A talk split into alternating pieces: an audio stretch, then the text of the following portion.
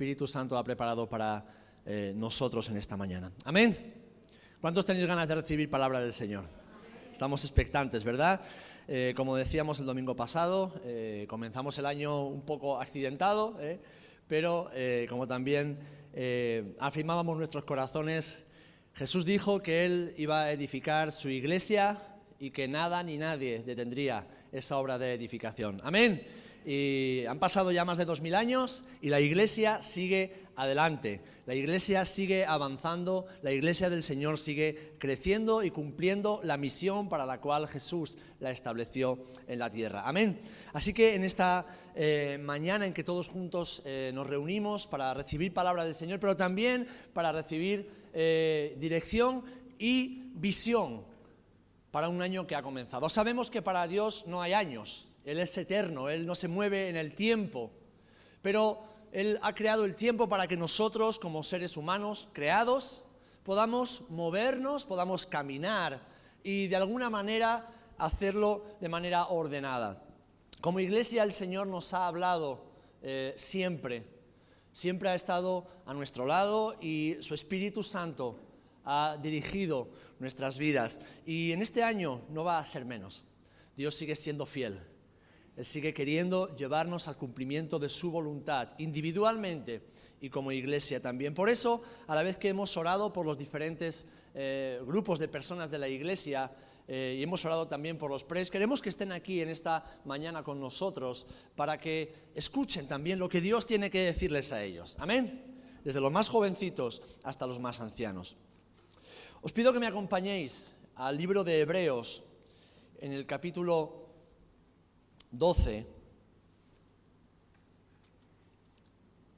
Y quiero dar las gracias y la gloria al Señor porque incluso a través de las oraciones de los hermanos en esta mañana eh, el Espíritu Santo ha confirmado su palabra.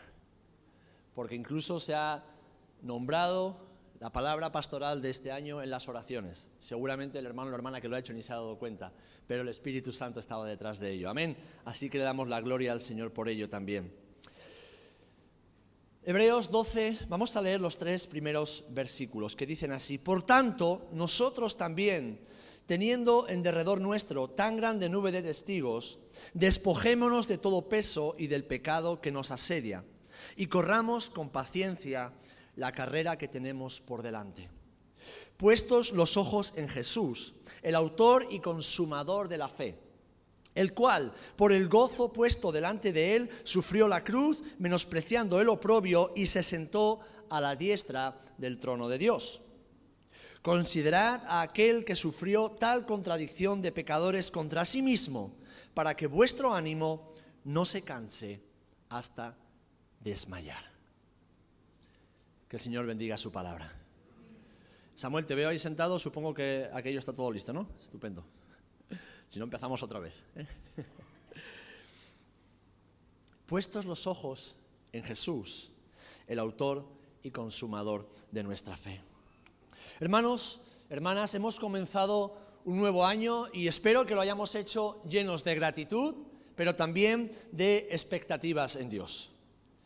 A pesar de las diferentes y muchas adversidades y pruebas que, que atravesamos, no solo como sociedad, sino también como iglesia, creo que todos reconocemos el favor de Dios sobre nuestras vidas. Amén. Y debemos estar muy agradecidos porque en medio de todo el Señor ha sido fiel.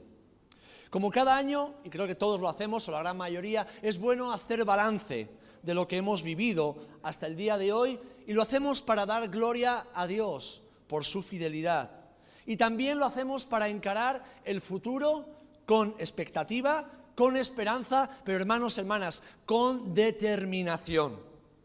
Un futuro bueno en las manos de Dios. Un futuro seguro junto a su corazón. Un futuro lleno de su presencia. Queridos hermanos, hermanas, este año que hemos comenzado no va a ser un año fácil. Esto el Señor empezó a hablarnos ya meses antes de que concluyera el 2021. No va a ser un año fácil. Será un tiempo de grandes luchas, será un tiempo de pérdidas, un tiempo de renuncia, de adversidades y desafíos. Un año donde seguiremos siendo probados y purificados. Va a ser un año donde Dios seguirá forjando nuestro carácter. Como dice la Biblia en Hechos capítulo 14, versículo 22, es necesario que a través de muchas tribulaciones entremos en el reino de Dios. Pero hermanos y hermanas, en medio de todo esto, el Señor se manifestará mostrando una vez más su gloria y su autoridad sobre la iglesia y sobre el mundo entero. Amén. Veremos milagros, veremos milagros, veremos lo sobrenatural y por medio de la adversidad veremos también la salvación de las almas. Porque será un tiempo de seguir caminando en lo sobrenatural. Hermanos, como pastor me gustaría deciros que todo va a ser fantástico y maravilloso. Deciros que el 2022 va a ser un camino de rosas, donde todo va a ir como tú esperas, donde vas a ver tus sueños más profundos cumplidos. Pero sabéis, si hiciera eso, estaría mintiendo. Y sobre todo, y lo más grave, estaría desobedeciendo al Señor. Porque lo que el Señor nos ha mostrado es que este año, en este 2022, cada uno individualmente y todos juntos como iglesia, debemos vivir enfocados en Él. Debemos vivir enfocados en Él. Este es el plan de Dios para esta iglesia y para este tiempo. Vivir enfocados en Él que todos y cada uno de nosotros, sin excepción, vivamos enfocados en Él. En primer lugar, para conocerlo más, para conocer más a Jesús. Jesús desea que tú y yo lo conozcamos más cada día. Y nosotros necesitamos conocer más y más al Señor cada día. La Biblia dice en Ageo 2.7 que Él es el deseado de todas las naciones y por lo tanto Jesús debe ser tu deseado y mi deseado. Debe ser a quien a quien deseamos por encima de todo y por encima de todos. Conocer al Señor debe ser tu objetivo y tu plan. Debe ser tu plan de vida para este 2022. Conocer más a Jesús y como decía el apóstol Pablo, y ser hallado en Él. Conocer a Jesús en la intimidad, conocer sus pensamientos, conocer su corazón y llegar a decir, como el apóstol Pablo en Filipenses 3:8, ciertamente estimo todas las cosas como pérdida por la excelencia de conocer a Cristo Jesús, mi Señor. Hermanos, hermanas, Jesús es la imagen visible del Dios invisible, como dice Colosenses 1.15. Y quien conoce a Jesús, conoce al Padre que lo envió. Como oraba Natalia, vivimos tiempos donde no solo los jóvenes, sino muchas personas viven atemorizadas, viven presas del temor, de la duda, de la incertidumbre. Pero conocer a Jesús es conocer la verdad que nos hace totalmente libres. Es conocer la verdad, conocer la vida y conocer esa plenitud que solo Él puede ofrecernos. Hemos leído en el pasaje de Hebreos que nos sirve como base que debemos despojarnos de todo peso que nos asedia. Pero sabéis, para poder despojarnos de ese peso que muchos cargamos y comenzar a correr la carrera que tenemos por delante, debemos conocer íntimamente a Jesús. No podemos hacerlo solos, no podemos hacerlo a nuestra manera, no podemos hacerlo con religiosidad ni legalismo, no. Tenemos que hacerlo en la vida que Jesús nos ofrece y es una vida en el Espíritu, en intimidad con Él. Muchos, hermanos, hermanas, muchos habéis vivido hasta hoy arrastrando pesadas cargas y pecados cargados en vuestra mente y en vuestras emociones. Y muchos de vosotros aplastados por un pasado que aún no habéis soltado. Llenos incluso de resentimiento, de amargura, con heridas y recuerdos que en muchas ocasiones, hermanos, os han empujado a vivir enfocados en vosotros mismos, en vuestro mundo interior. Tantas veces viviendo de las migajas de la mesa de Jesús. hambrientos y molestos, buscando culpables y sin poder avanzar, sin poder correr. Otros, como bien oraba Dani, tenéis ídolos en el corazón que ocupan vuestro tiempo, vuestros recursos y vuestros pensamientos. Pero hermanos y hermanas, hoy es el tiempo de despojarnos de todo peso y empezar a correr. Y para ello debemos poner nuestros ojos solo en Jesús. Debemos poner nuestra mirada solamente en Él. Nuestra ambición debe ser Jesús. Nuestro planteamiento de vida debe ser conocerlo a Él. Nuestro deseo más profundo, nuestra meta debe ser Jesús. Debes, hermano y hermana, enfocarte solo en Él y conocerlo, como dice Pablo en Efesios 3:16, para que os dé para que Él os dé, conforme a las riquezas de su gloria, el ser fortalecidos con poder en el hombre interior por su espíritu, para que habite Cristo por la fe en vuestros corazones, a fin de que arraigados y cimentados en amor, seáis plenamente capaces de comprender con todos los santos cuál sea la anchura, la longitud, la, la profundidad y la altura, y de conocer el amor de Cristo, que excede todo conocimiento para que seáis llenos de toda la plenitud de Dios. Para esto y mucho más debemos vivir enfocados en Él para conocerlo y conocer cómo piensa, conocer lo que piensa, conocer cómo siente, conocer lo que siente.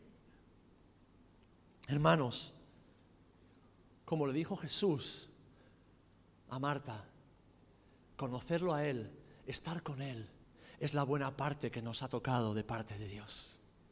Esa es la buena parte que tenemos, conocer a Jesús. Afrontamos tiempos de confusión, lo llevamos viviendo ya más de dos años, tiempos de caos, de incertidumbre y sufrimiento para la humanidad y la iglesia también lo sufre, lo sufrimos. Por todo ello, y después de haber comprobado que en este mundo no hay nada que nos pueda salvar, ni dar seguridad, ni llenar, ni satisfacer, hermanos y hermanas. Es tiempo de afirmar y determinar nuestros corazones para vivir enfocados en el Señor y conocerlo más.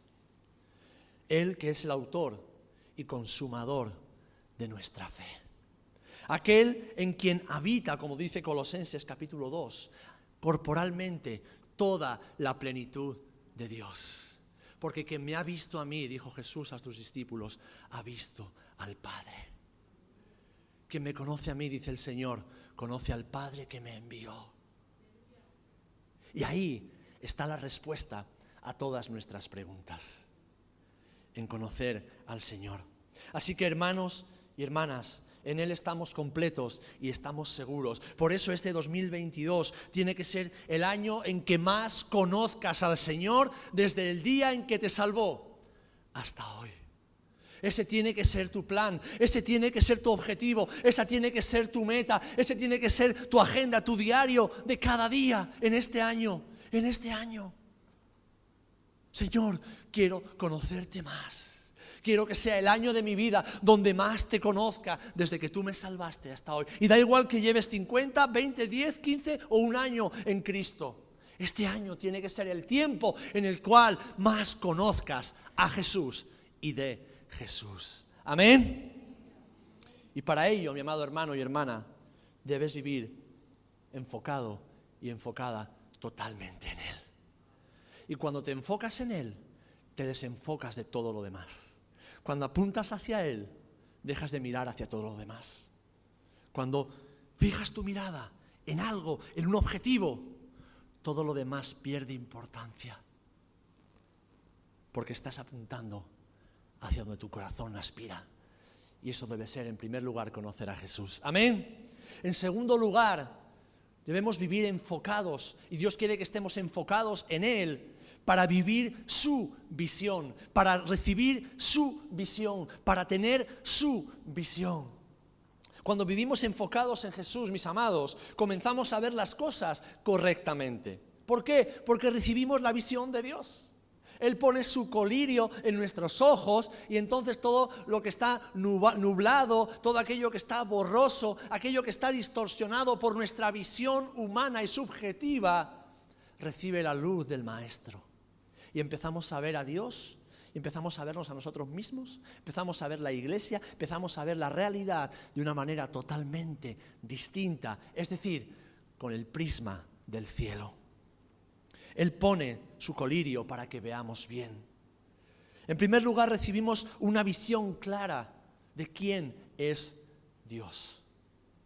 No se trata solamente de creer en Dios, sino de creerle a Él, para conocerle a Él.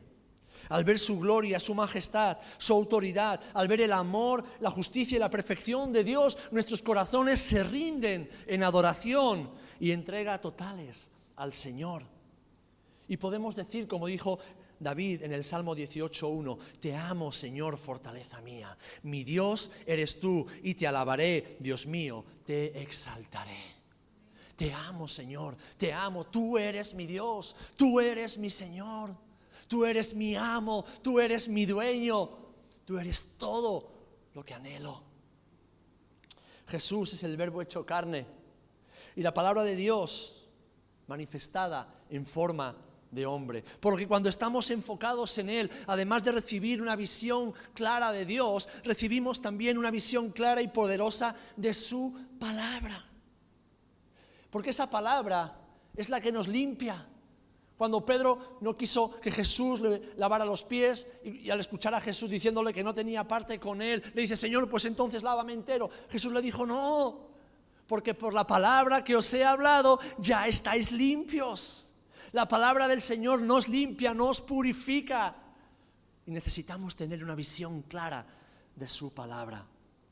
Es la palabra que además alumbra nuestro camino, como dice el Salmo 119. Lámpara es a mis pies tu palabra y lumbrera a mi camino. Es la palabra que nos alimenta y nos deleita. Cuán dulces son a mi paladar tus palabras, más que la miel a mi boca enfocados en Jesús, recibimos visión de una palabra que nos hace sabios.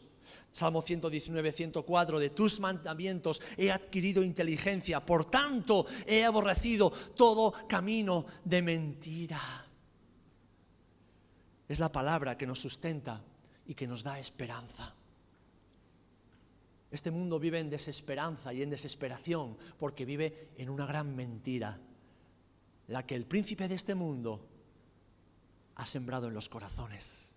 Pero cuando tenemos la verdad en nuestra mente y en nuestro corazón, la oscuridad desaparece. Las mentiras son quebradas. Y entonces sabemos que la palabra del Señor nos sustenta y nos da esperanza. Susténtame conforme a tu palabra y viviré. Y no quede yo avergonzado de mi esperanza. Sosténme y seré salvo y me regocijaré siempre en tu palabra y en tus mandamientos. Salmo 119, 116 en adelante. La palabra del Señor es la que sustenta tu vida, es la que sustenta tu alma. Hermanos, hermanas, cuando vivimos enfocados en Jesús, recibimos una visión clara de Dios y una visión clara de la palabra de Dios para nuestras vidas. Pero además recibimos una visión clara para nuestro futuro. Una de las cosas que más sufre o hace sufrir a la gente hoy día es la desesperanza, es la confusión, son las dudas con respecto al futuro. Chicos, escucharme, esto es importante para vosotros. Tenéis que empezar a pensar ya en el futuro, qué vais a ser de mayores. No podéis dejarlo para mañana. Yo cuando tenía vuestra edad quise ser torero. Y corrí delante de los toros hasta que me casé y mi mujer me quitó las ganas de correr. Bueno, las ganas no, no me deja correr. Pero tenía un objetivo, quería ser torero. Menos mal que el Señor me aclaró la mente y los pensamientos. Sí, con la edad de mi hijo ya quería, yo quería ser torero. Hermanos, hermanas, cuando vivimos enfocados en Él, recibimos una visión clara de nuestro futuro. Y esto no quiere decir que conocemos todos los detalles, porque no tenemos que conocer los detalles de nuestro futuro. Tenemos que saber que nuestro futuro en Dios es bueno, está seguro, es agradable. Pero tenemos una visión clara de nuestro futuro. Y esto es fundamental. ¿Sabéis por qué? Porque el hombre y la mujer sin visión de Dios para su futuro termina regresando una y otra vez a su pasado, hasta quedar atrapado en él, en su forma de pensar y en su estilo de vida pecaminoso. Si no tenemos una visión clara de Dios sobre nuestro futuro personal y de nuestra familia, terminamos volviendo a Egipto. Terminamos volviendo a desear lo que teníamos en Egipto. Terminamos volviendo a desear estar en las cosas de Egipto. Pero cuando vivimos enfocados en el Señor, nuestra mirada siempre va hacia el futuro y hacia su futuro para nosotros. Proverbios 28, 29, 18 dice que donde no hay visión, el pueblo se extravía. Dichosos los que obedecen a tu ley. Dichosos los que obedecen tu palabra. Hermanos, hermanas, cuando vivamos enfocados en el Señor, recibiremos una visión clara de nuestro futuro. Los detalles los iremos conociendo cada día. El Señor los irá revelando cada día. Lo iremos descubriendo cada día, pero lo haremos siempre con seguridad y certeza en nuestros corazones.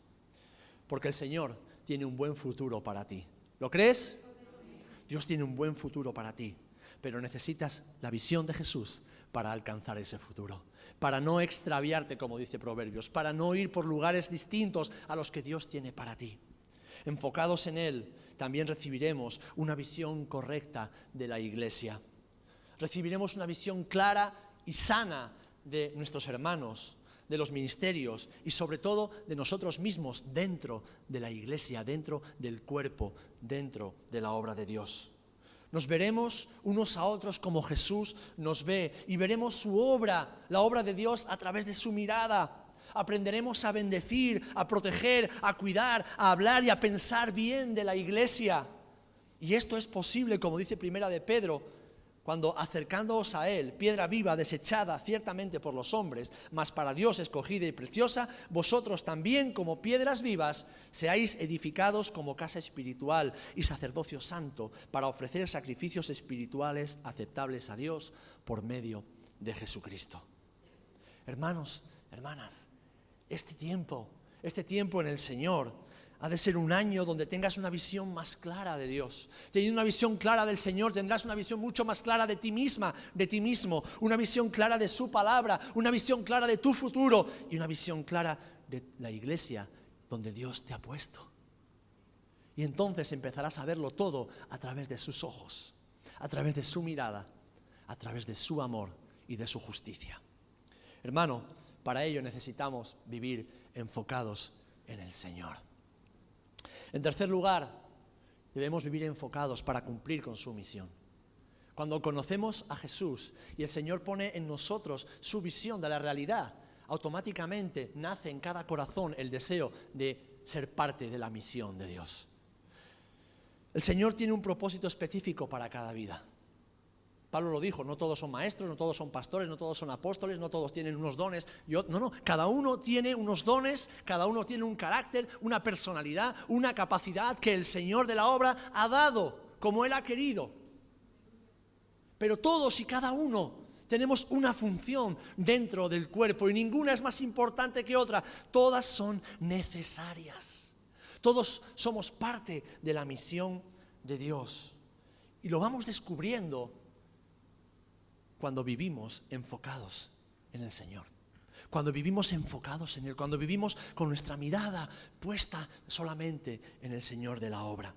Hermano y hermana, recuerda esto. Dios te salvó y te capacitó con sus dones y talentos para cumplir con su misión.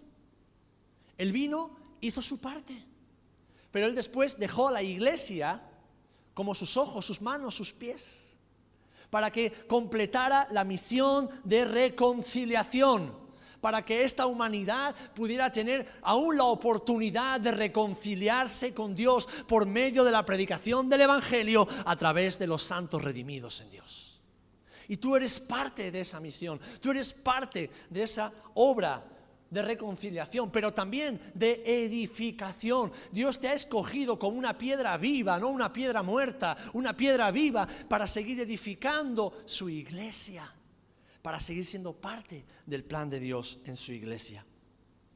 Vosotros pues, dice 1 Corintios 12, 27, sois el cuerpo de Cristo y miembros cada uno en particular. Y aún os puso Dios en la iglesia primeramente apóstoles, luego profetas, lo tercero maestros, luego los que hacen milagros, después los que sanan, los que ayudan, los que administran, los que tienen don de lenguas, etcétera, y sigue la lista. Añade en la carta a los Efesios que también puso a los profetas, evangelistas, pastores, maestros, a fin de qué? De perfeccionar, de perfeccionar a los santos. ¿Para qué? Para la misión, para la obra del ministerio, para la edificación del cuerpo de Cristo. Hermanos, hermanas, en el reino de Dios no hay oficina del paro, no hay oficina del INEM, no hay sindicato. En el reino de Dios hay un lugar de servicio para todos y cada uno de sus hijos. Amén. En el reino de Dios hay una misión que cumplir, que sí empieza por nuestra adoración a Dios, empieza por nuestra relación y cuidado de nuestros hogares, sigue por el cuidado y edificación de la iglesia y va hacia el mundo que aún debe ser alcanzado por la palabra del Señor. Todos tenemos una función que cumplir y solo podemos descubrir esa función y desarrollarla si vivimos enfocados en el Señor. Debemos desenfocarnos de nosotros mismos, de lo que pensamos, de lo que opinamos, de lo que creemos y enfocarnos en Dios, en su palabra y en su voluntad. Es necesario, hermanos, hermanas, recordar que tenemos enemigos que están empeñados en distraernos y en desenfocarnos para que no cumplamos esa misión. ¿Por qué existen soldados? Porque hay conflictos. ¿Por qué existen esos conflictos? Porque hay personas enfrentadas que van a la guerra. Es decir, si el, Señor nos compara con soldados que están en una batalla, es porque estamos en un conflicto, estamos en una guerra, una guerra que ya Jesús venció, el enemigo ya está derrotado, pero por un tiempo el Señor le ha dejado seguir haciendo su obra. Y nosotros, en esa lucha entre la luz y las tinieblas, que no es una lucha en igualdad en absoluto, nosotros estamos del lado que ya ha vencido. Amén. Pero hay que batallar, hay que pelear, hay que luchar. Y para ello debemos tener los ojos puestos y fijados en nuestro capitán. Y nuestro capitán es Cristo.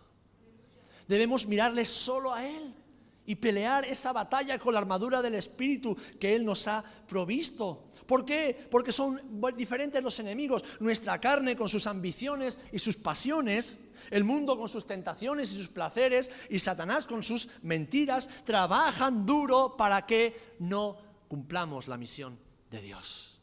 ¿Cuántas veces en tu vida te has levantado por la mañana un día y has dicho, Sí, Señor, hoy te voy a servir, de hoy en adelante yo te voy a servir, yo me voy a poner a disposición de tu obra, voy a hablar con el pastor para que me diga dónde puedo servir, dónde puedo hacer algo, y has empezado muy bien y de repente un día has dejado de servir. Te has parado, te has desanimado, algo ha pasado, una dificultad en la familia, un problema laboral, un conflicto con un hermano y has dejado de servir. ¿Cuántas veces te ha pasado? A todos nos ha pasado.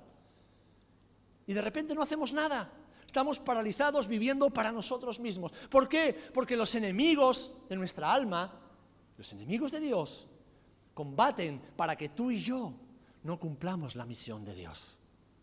Ahora bien, esto se resuelve de una manera bien sencilla y poderosa. Deja de mirar a los enemigos, deja de mirar a las dificultades, deja de mirar a tus propias capacidades o incapacidades y enfoca tu mirada en el Maestro enfoca tu mirada en Jesús. Y entonces nunca, nunca, nunca encontrarás un motivo o una excusa para dejar de hacer la misión que Dios te ha encomendado. Amén. Hermanos, hermanas, si permanecemos firmes y enfocados en el Maestro, seremos, como dice el Salmo 1.3, como árbol plantado junto a corrientes de aguas, que da su fruto en su tiempo y su hoja no cae, y todo lo que hace prosperará. Amén. Yo quiero ser un árbol que dé siempre fruto para el Señor.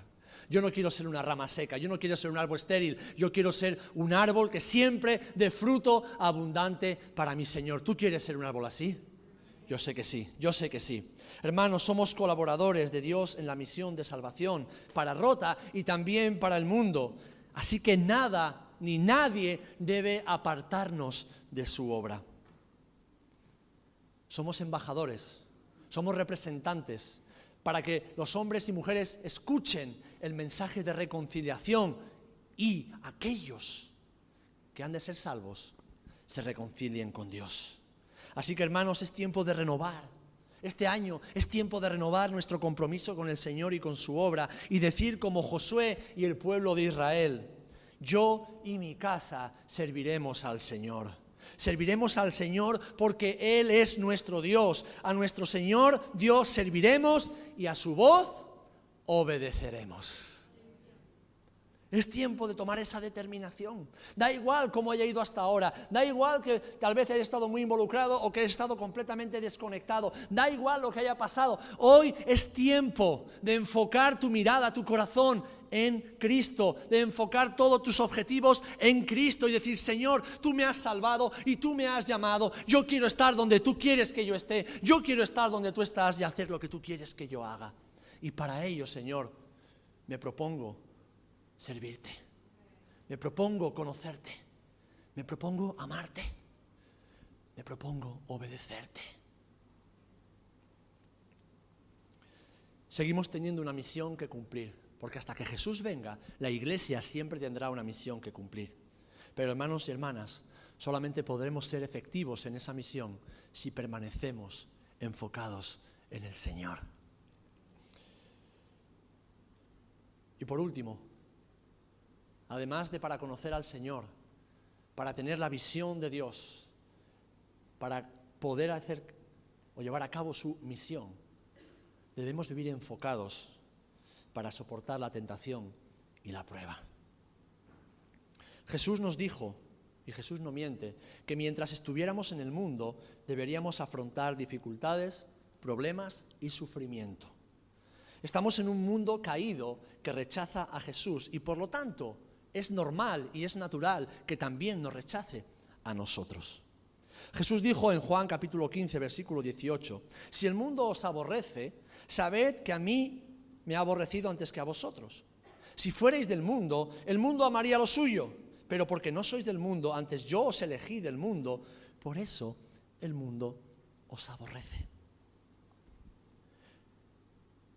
Y también vivimos en un cuerpo mortal. Vivimos en un cuerpo que se debilita, se enferma y se cansa. Sufrimos el rechazo, la soledad, sufrimos la angustia y las estrecheces de una vida que cada vez se está poniendo más difícil. Y sería de necios negar esta realidad. Sería vivir una fantasía distinta a la realidad. Vivimos en un mundo caído y en un cuerpo que se va desgastando cada día. Y eso, hermanos y hermanas, nos hace sufrir. Hace dos semanas no pudimos tener culto porque muchos de nosotros estábamos malitos. No estamos exentos de la enfermedad, pero Dios sigue siendo Dios. No estamos exentos del sufrimiento, del rechazo, de la burla de las gentes, pero Dios sigue siendo Dios. No estamos exentos de caernos, de fracasar mil y una veces, pero Dios sigue siendo Dios. Él sigue siendo el soberano.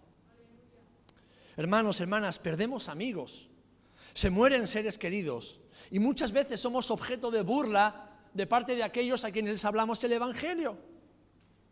Y saben, la pandemia, esta dichosa pandemia, ha destapado algunas de nuestras carencias espirituales.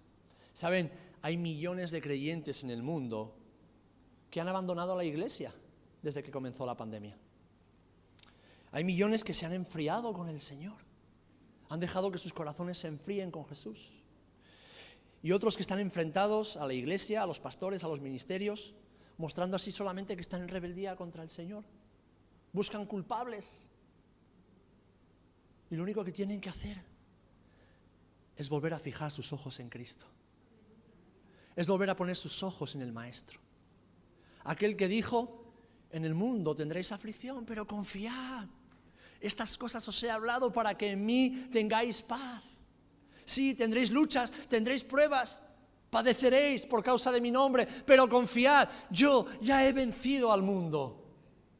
Yo ya he vencido.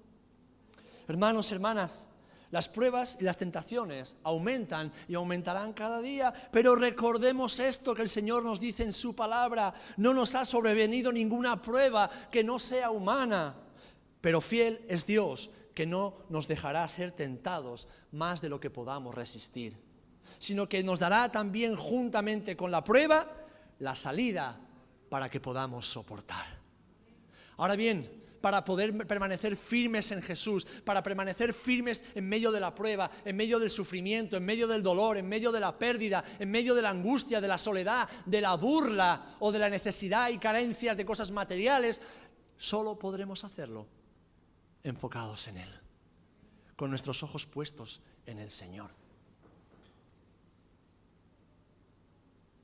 Cuando las cosas no van bien, es fácil culpar a Dios culpar a la familia, culpar al trabajo, culpar a los hermanos, culpar a la iglesia, a los ministerios. Es fácil buscar culpables. Pero déjame decirte algo, déjame recordarte algo en este año 2022 que hemos empezado. La cosa no se va a poner más fácil. La cosa no se va a poner más bonita humanamente hablando. Pero, pero, si permanecemos enfocados completamente en Él, podremos decir como decía el salmista, Dios es nuestro amparo y fortaleza. Es nuestro pronto auxilio en las tribulaciones. Por tanto, no temeremos. Aunque la tierra sea removida y se traspasen los montes al corazón del mar, y aunque bramen y se turben las aguas y tiemblen los montes a causa de su braveza. Selah. Piensa y medita. Jehová de los ejércitos está con nosotros. Nuestro refugio es el Dios de Jacob.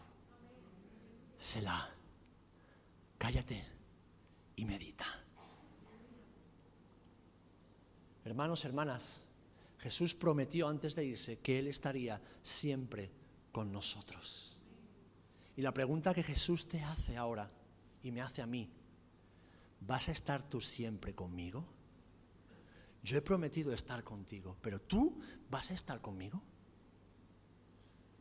Vas a determinar tu corazón para conocerme más, para recibir mi visión, para cumplir con la misión y para permanecer firme en medio de la prueba.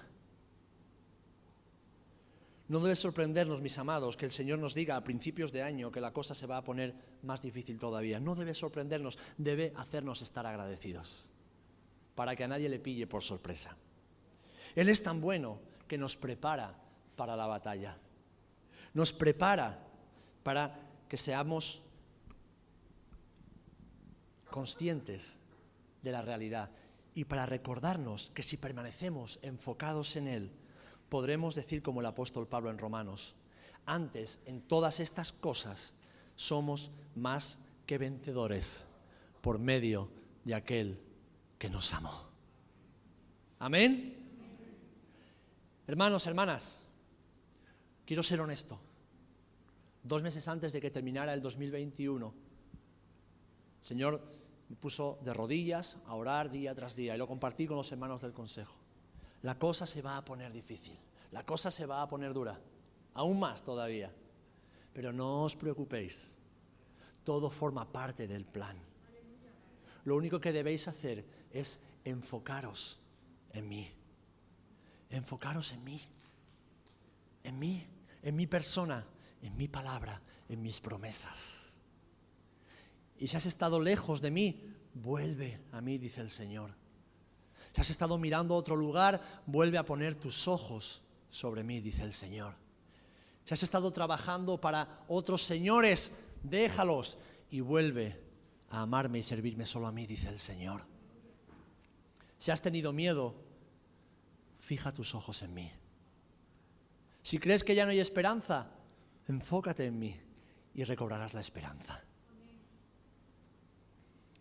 Queridos hermanos, El plan de Dios para nosotros es que todos, sin excepción, vivamos este año que empezamos enfocados en Él, enfocados en Él, para conocerlo más, para tener su visión, para cumplir con su misión y para poder soportar las pruebas que vendrán. El Dios sobrenatural sigue queriendo hacer una obra sobrenatural en nosotros y por medio de nosotros. Y para ello, mis amados, debemos vivir enfocados en Él. Que el Señor bendiga su palabra.